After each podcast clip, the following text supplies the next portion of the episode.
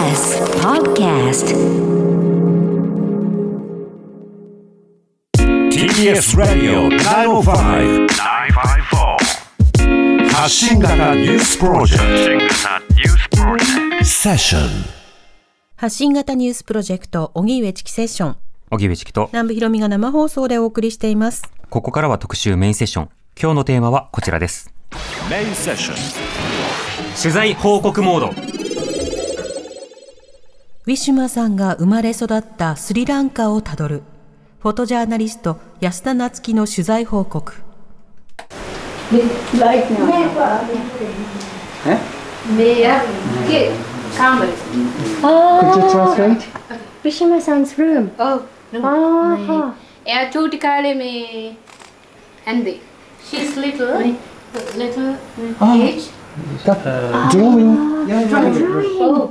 Masahan? Oo. Time.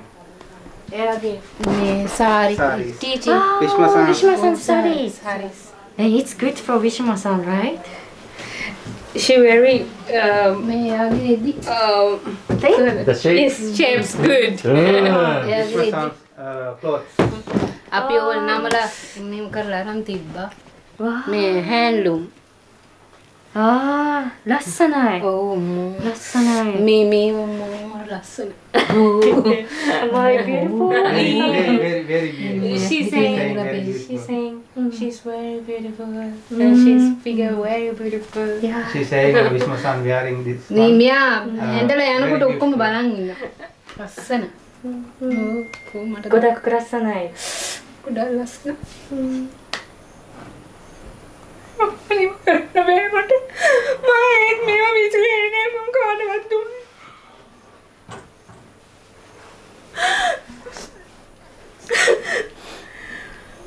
Okay, thank you very much for showing. Yeah. Yeah, we could feel like Vishma-san's life here. Mm. Yeah, we can feel that Vishima-san was here.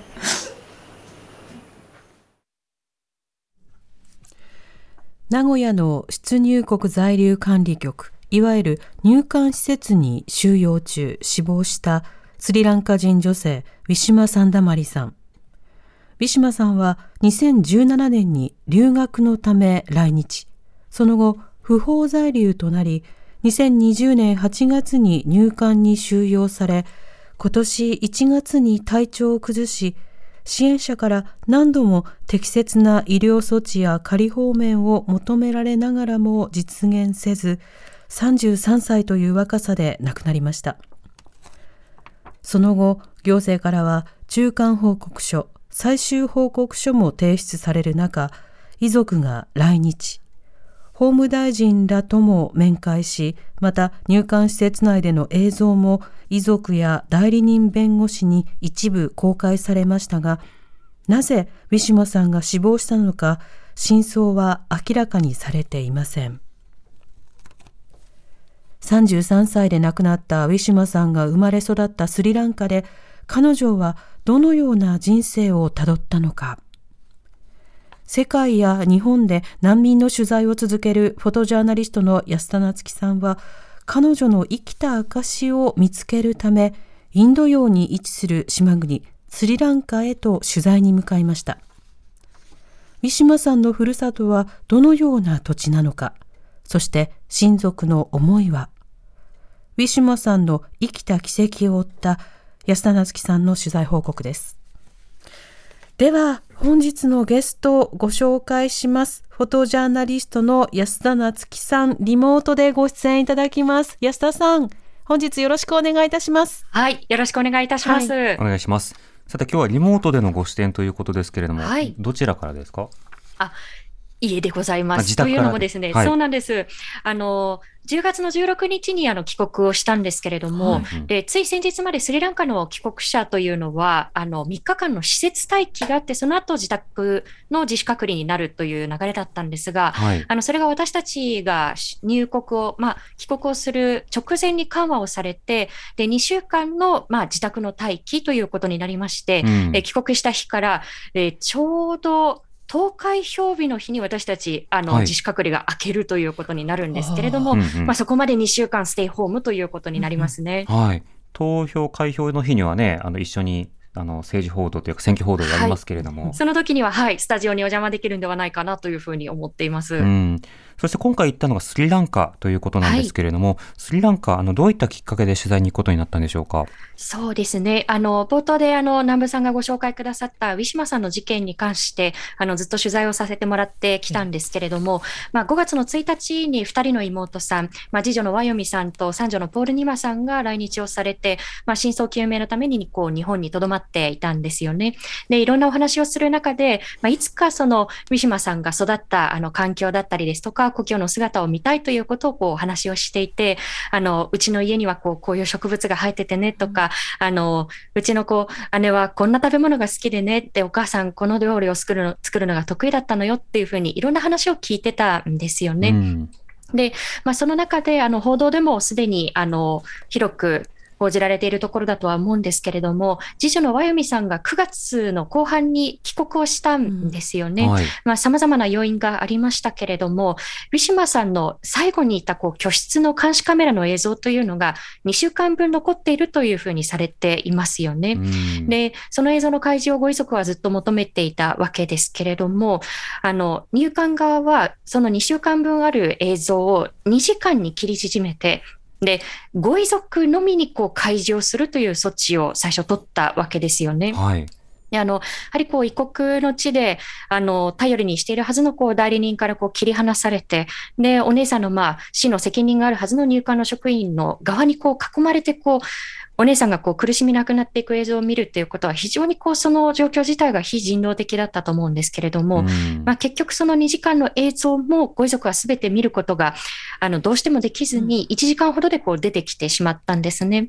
で特にその次女のワヨミさんがその映像を見た後にあの非常にこうフラッシュバックのようなことが起きるようになっていったそうなんですよね。はい。例えば、あの、ウィシュマさんの居室のような、こう、小さな部屋に入ったとき、例えばバスルームだったりですとか、うんそういうところに入ると、その時の自分が見たビデオ映像っていうのが目に浮かんでしまって、頭の中にウィシュマさんが日本語で助けを呼ぶ、まあ、担当さん、担当さんっていう声が、あの、どうしてもこう響いてくるんだということで、まあ、精神的にも限界であったということだったんですね。うん。で、まあ、三女のポールニーマさんが日本に残って真相究明を続けて、で、次女のワヨミさんは、まあ、お母さんのそばに戻って、で、スリランカからできることを続けるということになりました。なので、まあ、あの、次女のワヨミさんと、そして一緒に来日されていたパートナーさんが帰国をして、で、一段落してから、あの、また会いに行きたいなということで、あの、今回渡航に至りました。うん、なるほど。ということで、あの、冒頭でもスリランカでの取材の音声、一部紹介いたしましたけれども、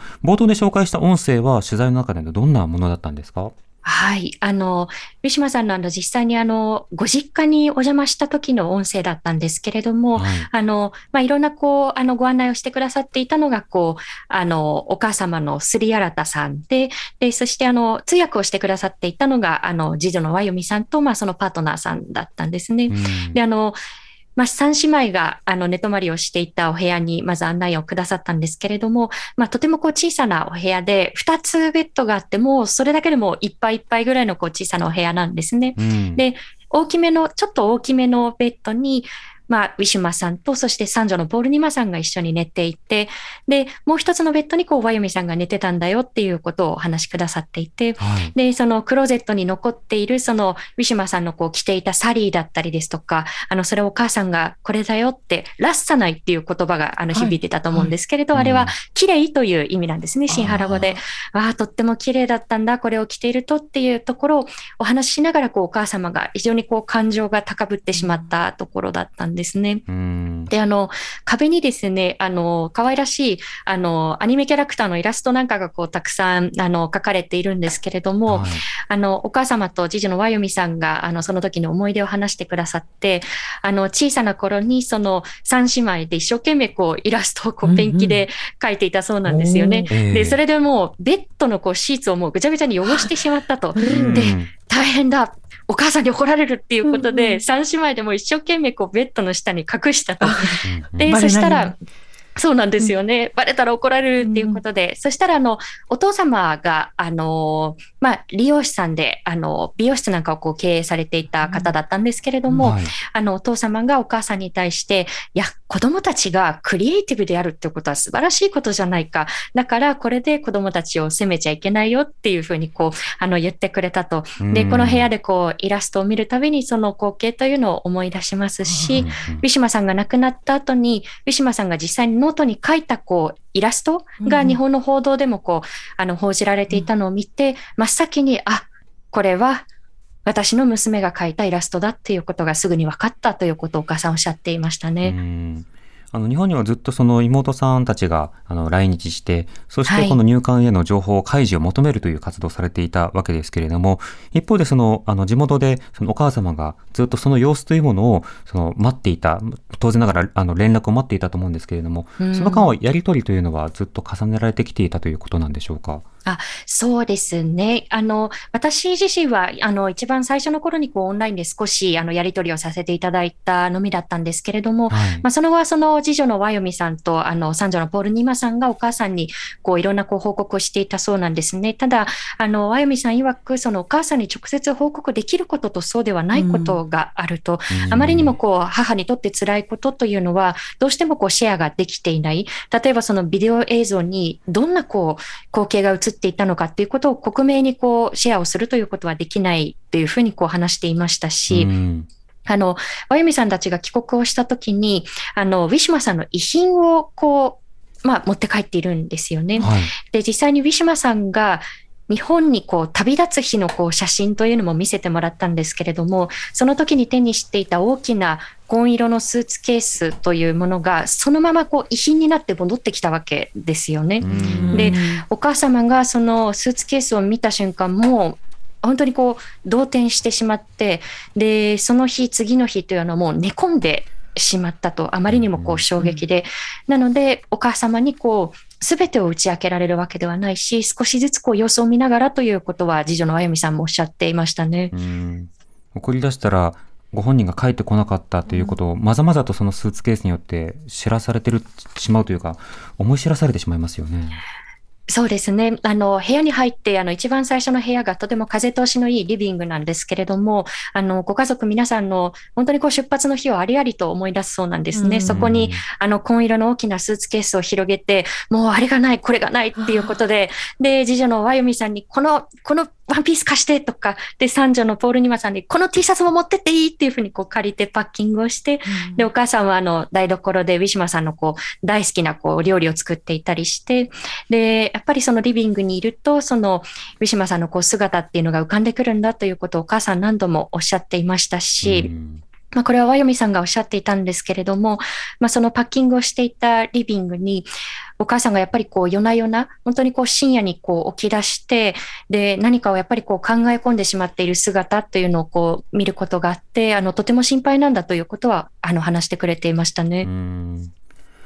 あのそうした中、今回取材では本当にいろいろな方にお話を伺いに行くということなさって、場合によってはその日本ではどうなんだいという説明を受ける、求められることもあったと思うんですけど、今回はあの、どなたに取材でお話を伺ったんでしょうか？そうですね。あの、まあ、ご家族として、そのお母様にこう改めて思いを伺ったりもしましたし、はいあの、それから、ウィシュマさんを知る方々ですよね。うん例えば、あの、ウィシュマさんは英語の先生として、あの、働いていたので、その生徒さんにこう、お話を伺ったりですとか、はいだから非常にこう、仏教のこう、信仰をとても大切にしていた方だったので、あの、日曜日にこう、仏教を教える日曜学校というものをこう、お寺で開いているんですけれども、うんあの、そこのこう住職の方、あの、僧侶の方に実際にお話を伺ったりですとか、あの、そういった形で、ウィシュマさんがどんな人に囲まれて、で、何を大事にして生きたのかということを、あの、いろんなこう、方々のこう、側面から、視点からこう、お話を伺ってきました。はい。その日曜学校のお寺というのはどんな雰囲気のお寺なんですか？そうですね。あの、入ると非常にこう緑が豊かなお寺でして、あの、私も初めて見たんですけれど、はいナーの木というこう大きな木がありまして、はい。であの、基本的には緑色の葉っぱの木なんですけれども、葉先だけがこう真っ赤にこう染まってるようなちょっと不思議な木があるんですね。で、な、なですね。何ぬねののなですね。ナーの木ですね。うん検索するとあの画像であの皆さんに見ていただけると雰囲気わかると思うんですけれども、はい。ナーの木スリランカの中でこう検索すると出てくるかもしれないですね。で、その木の下にこう机を並べて、うん。で、日曜学校のこう子供たちがこう勉強していて、そうですね。あ、もちろんその校舎のようなものもこうあったりするんですけれども、で、あの、今ちょっとコロナ禍ではい日曜学校もオンラインなんかをこう活用しながらやってるらしいんですが、うんあの、コロナ禍前は本当にそれこそ地域の子供たちが、もうピークですともう2000人ぐらい集まってくるような。はい。そんなこう賑やかな境内で、かなりこう広々とした、うんゆったりとした境内でしたね。うん。ではそのお寺で住職の話を聞けた、インタビューできたということなので、そちらの模様をお聞きください。はい、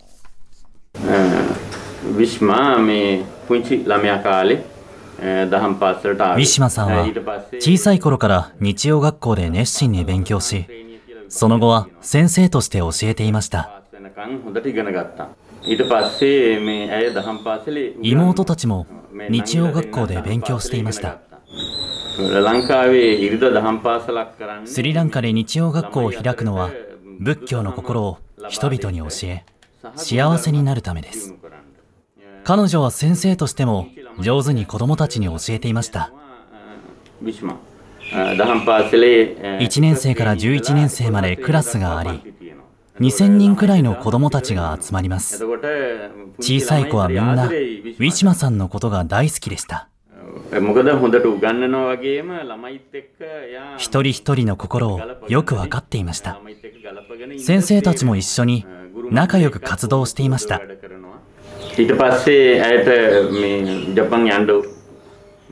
ィシュマさんに日本に行きたいという気持ちがとてもあり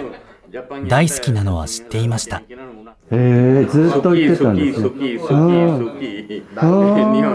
ちっちゃい、ちっちゃい時から。この寺は日本との交流があり、訪問者が来るときは、ウィシュマさんも手伝ってくれていました。私自身も何度も訪日し、日本の話を聞かせていたんです。そんな中で、日本への気持ちが強くなっていったのでしょう。多くの若者には夢があります。より発展している国を目指し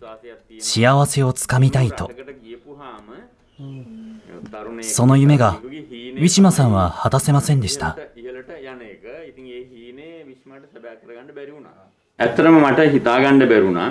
亡くなったことを聞いた時はショックを受けました。日本は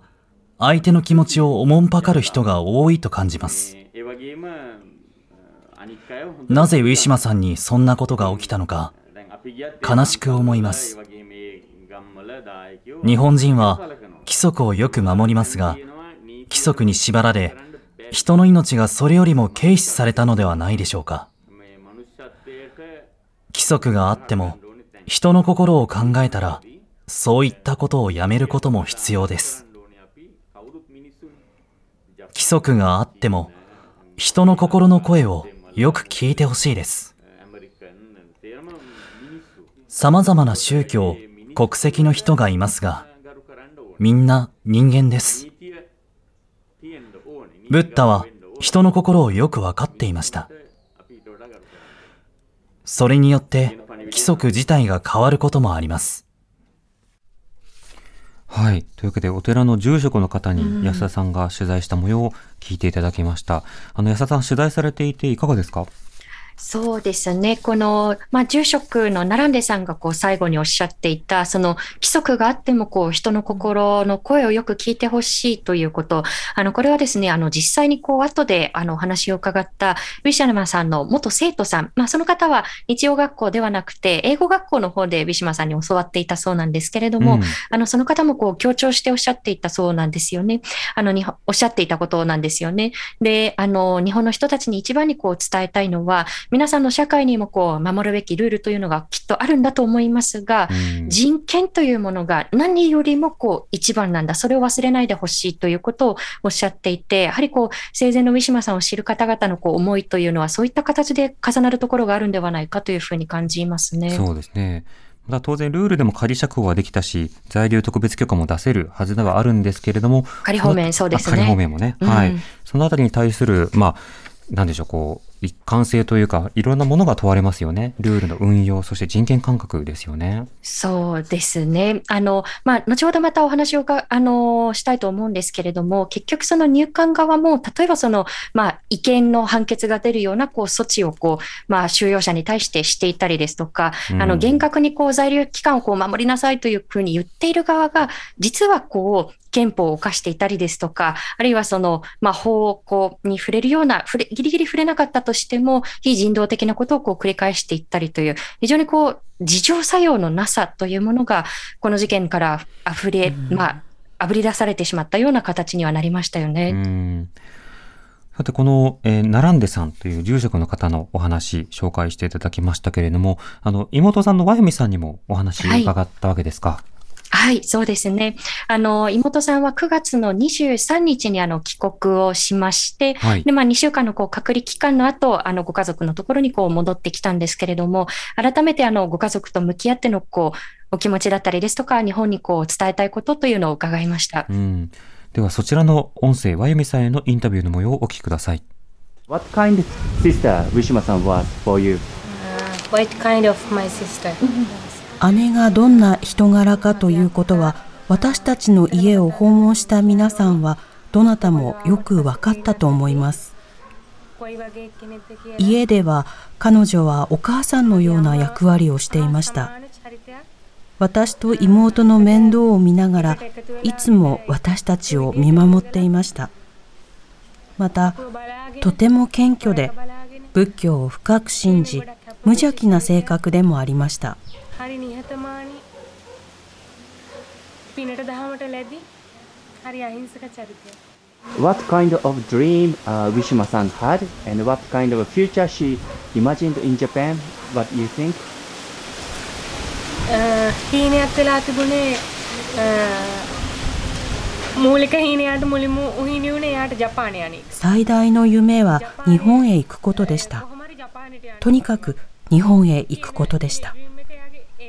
日本へ行ってよく勉強して家族のみんなに今よりもっと楽な生活ができるようにすることを考えていました。姉はいつも私にこれやりましょう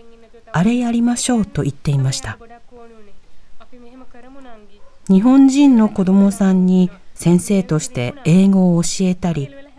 国のために何かをやることが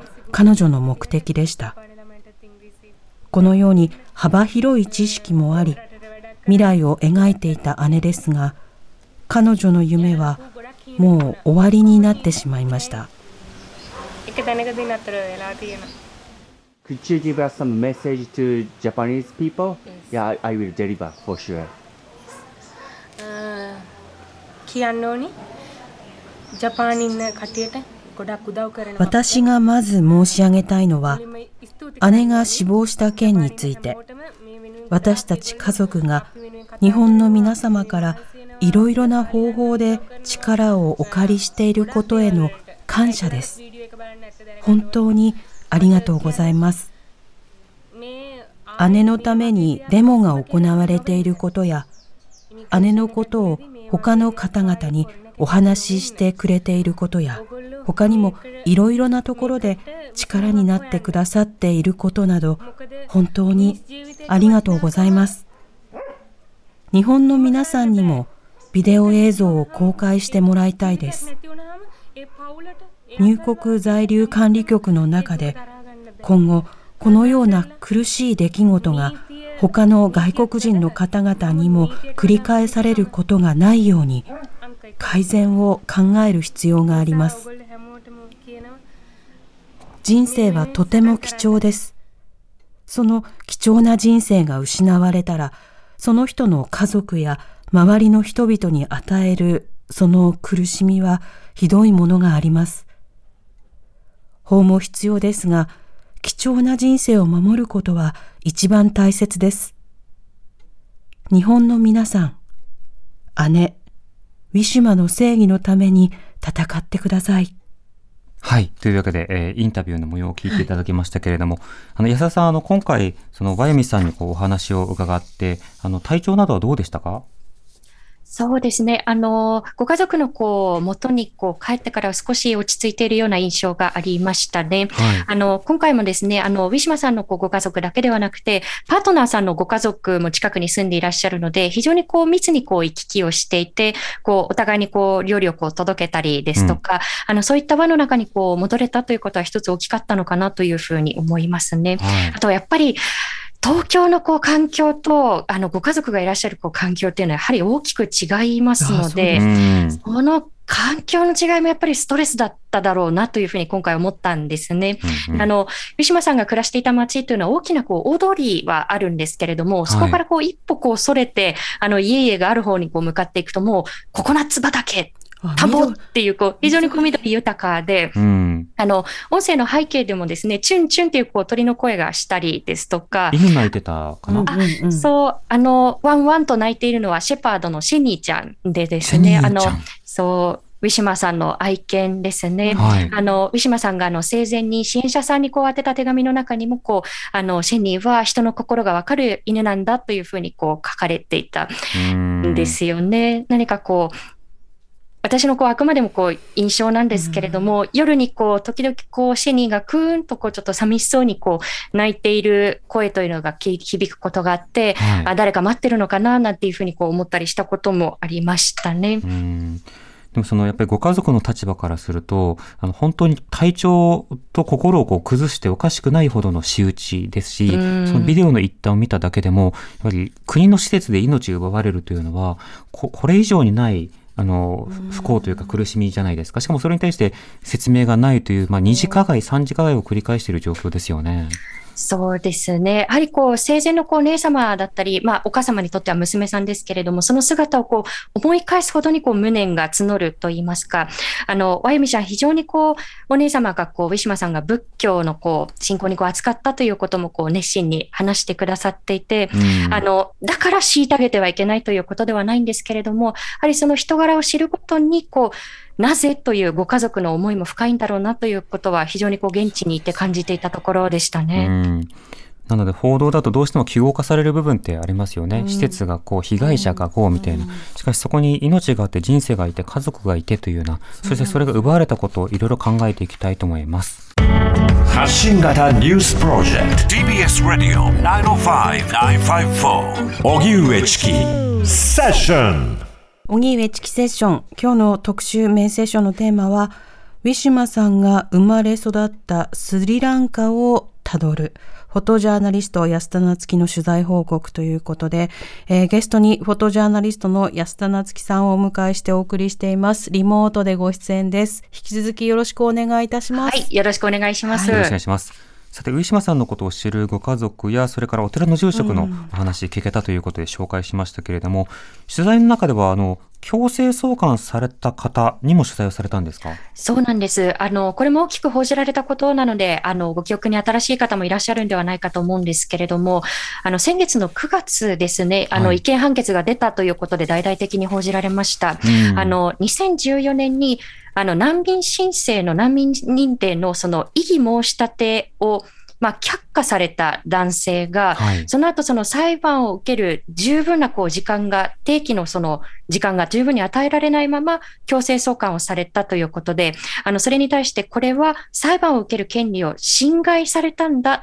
ということで、こう裁判所が判断を下して、でうん。つい先日それがこう違憲判決として確定したというところですね。はい。東京高裁の判決です。うんうん。で、その今回はその実際にこう現地に送強制送還されてしまった原告の方にもお話を伺うことができましした。はい。ではその音声お聞きください。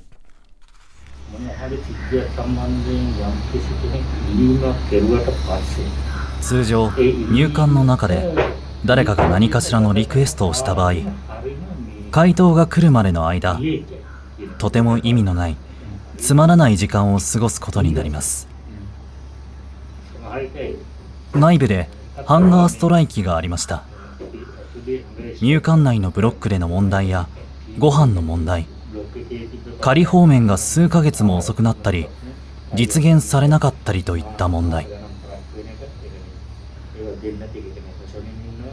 保証人がいて保証金も準備できるのにそれでも許可が遅くなったりする問題。それらに対してのストライキでした。1週間が過ぎても回答がありませんでした。そんな中最後に私たちは決断をしました。回答がないということで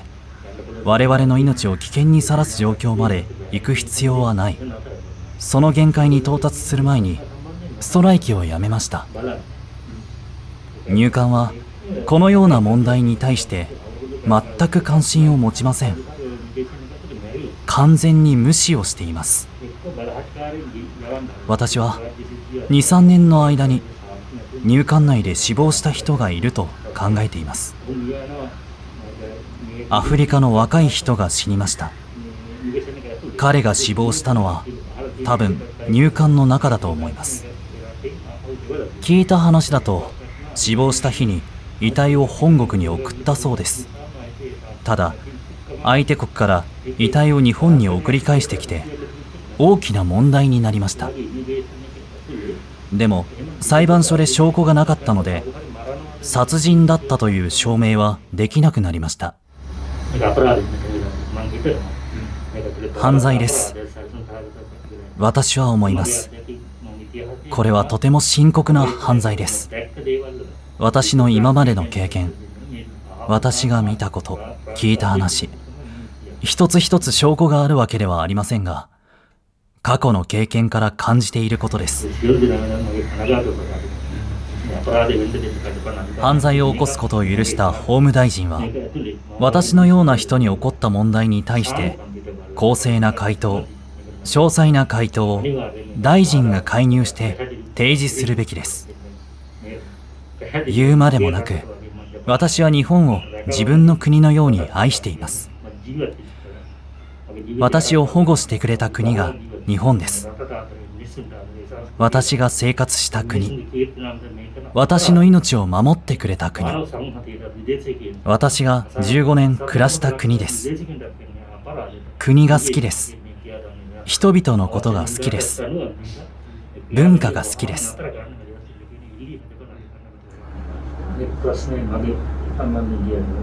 私の問題に関して言います。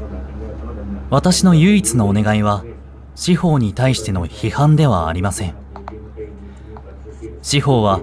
公正な判断をするという法律の枠組みの中で彼らが出せる可能な限りクリアな判決を出してくれたと思っています。私が司法の判断を仰ぐという権利を無視し私を送還したことが間違いだと言っても私にビザがないため私を強制送還する行為自体は入管に権利がありますよね。ということは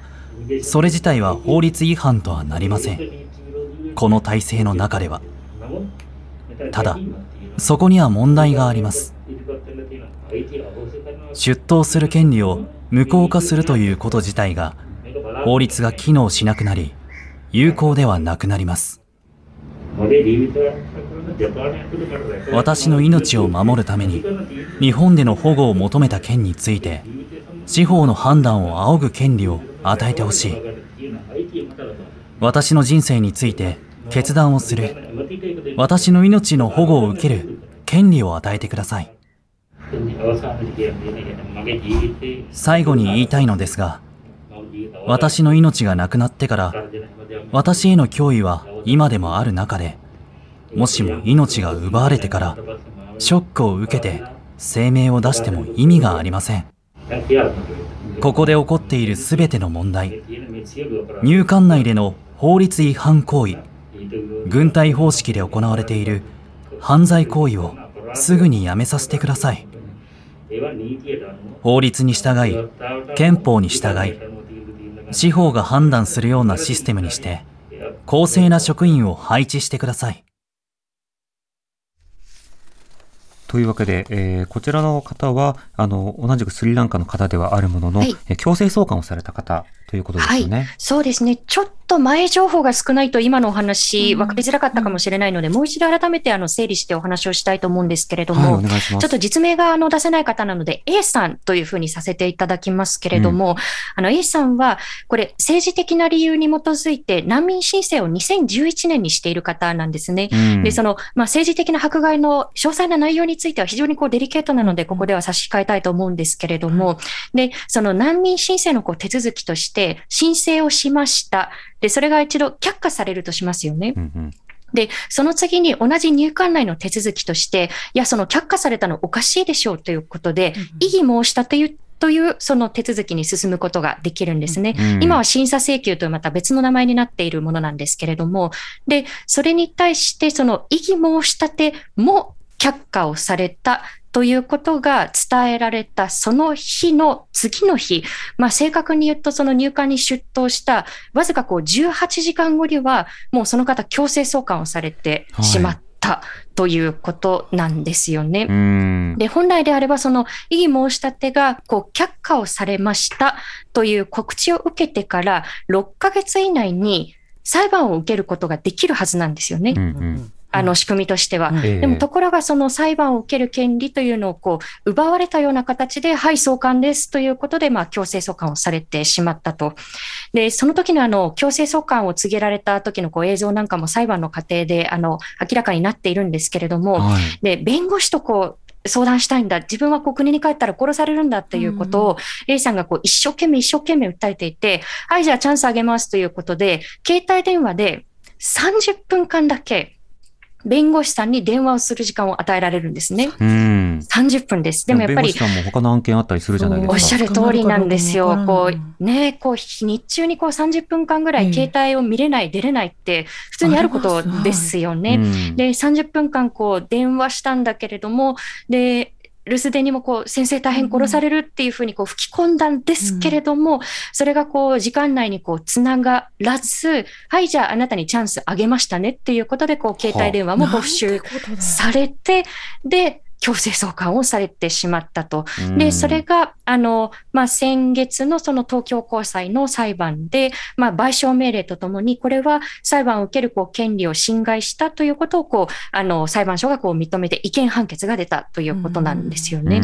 で、これ紐解いていくとかなりひどいことになっていまして、はいで、まずあの、おかしいポイントのこう一つとして、あの、その難民のこう異議申し立ての、こう、却下をするのかしないのかっていう結果が出る前から、A さんは強制送還の実はリストに載ってたんですね。うん。もう強制送還するっていうことありきだったんじゃないかということが、まあ、その裁判で明らかになっていきましたし、さらにじゃあ、この異議申し立ては却下しますっていうこう決定が入管内部でなされました。で、本人に直接それが伝えられたのが、その決定された後40日後なんですね。うん。で、その40日後に、まあ、仮放免というその在留資格がない形で A さんはこう暮らしていたので、定期的に入管に行かなければいけないんですよね。で、その行った時に突然、はい、あなた難民申請のその異議申し立ても却下されました。で、明日送還ですからっていうことを突然言い渡されるっていうこう措置で、はい。で、この40日間、その難民申請の異議申し立てが却下されたということを本人に告げなかったということ自体が、その本人にこう訴訟をさせないためにこう、あの、意図的にこう伝えられなかったものだということが、あの、裁判の課題でもこう認められて、うんもう、もう二重にも三重にもこうひどい、もう完全にこう騙し討ちと言えるようなこう措置が、まあ A さんになされてしまったということだったんですよね。はい。そして一件判決ということですよね。うんだからそうなんですよね私は国の誤りを認めたわけですよね。そうですね。で、あの A さんが、あの、音声には入っていない部分でおっしゃっていたことで非常にこう印象的だったのが、あの、この憲法をこう無視して公権力がこういう措置を誰かにするっていうことは、私の権利を犯したということだけではないと。で、これは日本の国民、まあ、この場合は国民と言っていいと思うんですけれども、国民に対して背く行為であって、はい。こういう行いを司法、刑事を公権力が行ったということを、まず僕は日本国民に謝罪をしてほしいんだで、その上で、こう、自分自身に対しても、こう、謝罪をしてほしいし、で、本来自分が難民なのかどうかということを、司法の手にこう、委ねて判断をしてくださいっていう、裁判を受ける権利というのは、未だにこう、奪われたままなので、はい。そのこう権利をどうかこう回復してほしいんだということ、まあ、つまりあのご本人にとってはこうもう一度こうできるはずだった過程をこうやり直したいということだと思うんですけれども、うんまあ、それをこう強く求めていらっしゃったんですね。うんうんであのこれあの A さんのこうケースだけを見てもかなりこうひどいというふうにこう思われると思うんですけれどもこれたまたまご本人が、まあ、弁護士さんとこうつながることができて裁判を起こせたからこそ明らかになってきたことで、ええこの同じ2014年のこうチャーター便で同様のこう手法でスリランカに帰国をさせられてしまった人たち26人いるんですね。うんで、2016年が22名。で、2020年は、あの、入管側はちょっとこれ回答を拒否している、お答えを差し控えるというこう姿勢になってしまっているので、実際にこう何人が同様の手法で送還をされてしまったのかということが、実態がわからないんですね。うん。で、実態がわからないと、あの、その実態に基づいてこう改善策を練るわけですから、はい。先に進めないわけですよね。だから非常にこの判決自体も重く受け止めてほしいですし、うん。それを受けて正面からこれまで何が起こってきたのかっていうことをこう実態明らかにしてほしい、するべきだというふうに思いますね。その強制送還に関連しても、今回裁判お二方ですので、そのうん。二人の人あの権利が侵害されているというようなこと、しかし今のお話を伺っていると、